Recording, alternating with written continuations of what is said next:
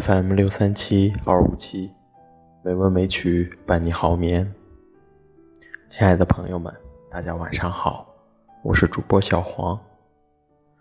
今天是二零二零年八月十一日，欢迎您如期来到美文美曲第两千一百零一期节目。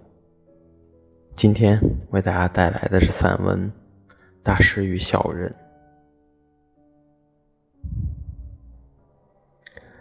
在圣十字教堂米开朗基罗的灵柩前，我想，任何一个历史事件的开始和终结都有具体的标志。文艺复兴、退潮的标志，应该是米开朗基罗之死吧？那么，这个小小的灵柩便有点重要。米开朗基罗死在罗马。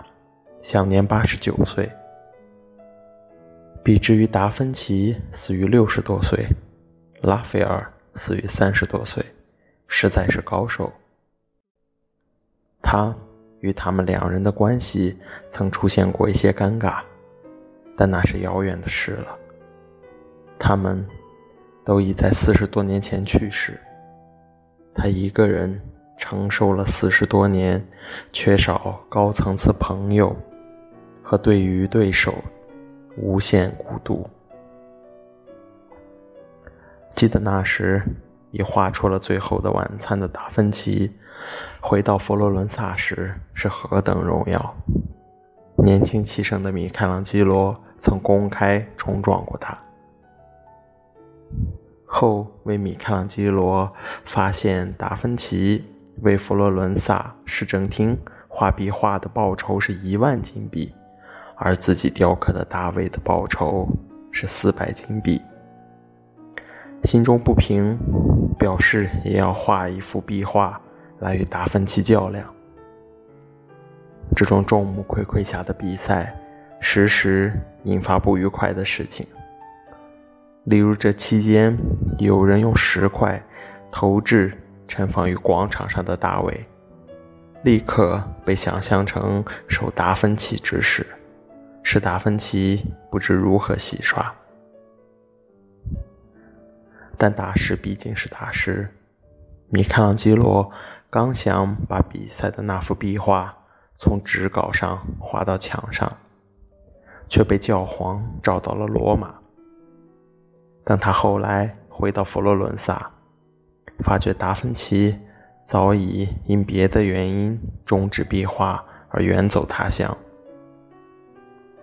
他在达芬奇留下的壁画遗迹前深为震动，只有他能理解全部笔触间的稀世伟大。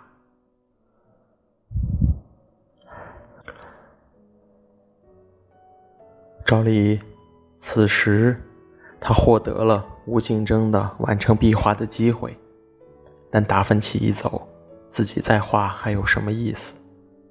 他也停止了。于是，两位大师重新用温和的目光远远地互相打量，霎时和解。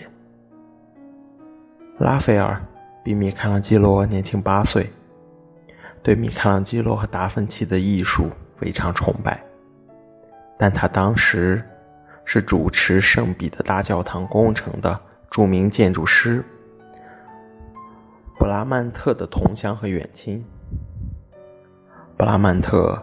对光芒凸显的米开朗基罗不无嫉妒，结果是拉斐尔一度也成了米开朗基罗心理上的对立面。米开朗基罗怀疑教皇硬要他这个雕刻家在西斯廷教堂的顶棚做大型壁画，很可能是布拉曼特和拉斐尔出的坏主意，目的是让他出丑。他做这幅壁画时，拒绝别人参观，但很快发现有人在夜间来过。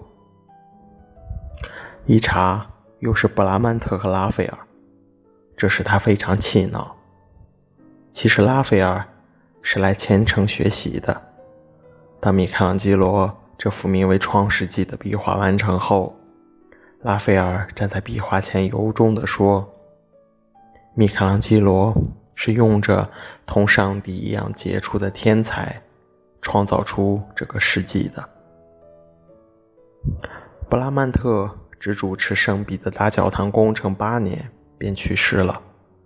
拉斐尔继位，可惜他这么年轻，工作了六年也去世了。奇怪的是。另一位建筑师刚刚接手，又去世。教廷百般无奈，只好去请七十二岁高龄的米开朗基罗主持仪式。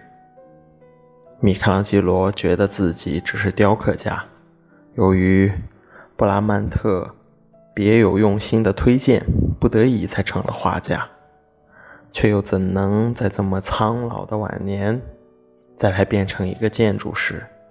更何况要接手的是布拉曼特的工作，因此几度拒绝。后来实在推不过，就提出要改变布拉曼特的方案后才能考虑。教廷也居然同意。当时，当他用挑剔的目光一遍遍审视布拉曼特的设计方案后，不得不惊呼。谁想否定这么精彩的方案，一定是疯子。这声惊呼是从艺术良知发出的。真心的艺术家之间可以互不服气，可以心存芥蒂，但一到作品之前，大多能尽释前嫌。这并不仅仅是艺术功利的征服，而是一种被提炼成审美形式的高贵生命内质。构建了，互相确认。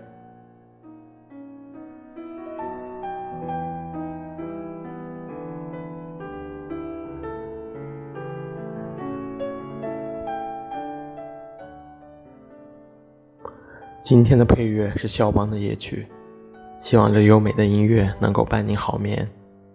今天的节目就到这里了，下周同一时间，我们继续大师与小人的故事。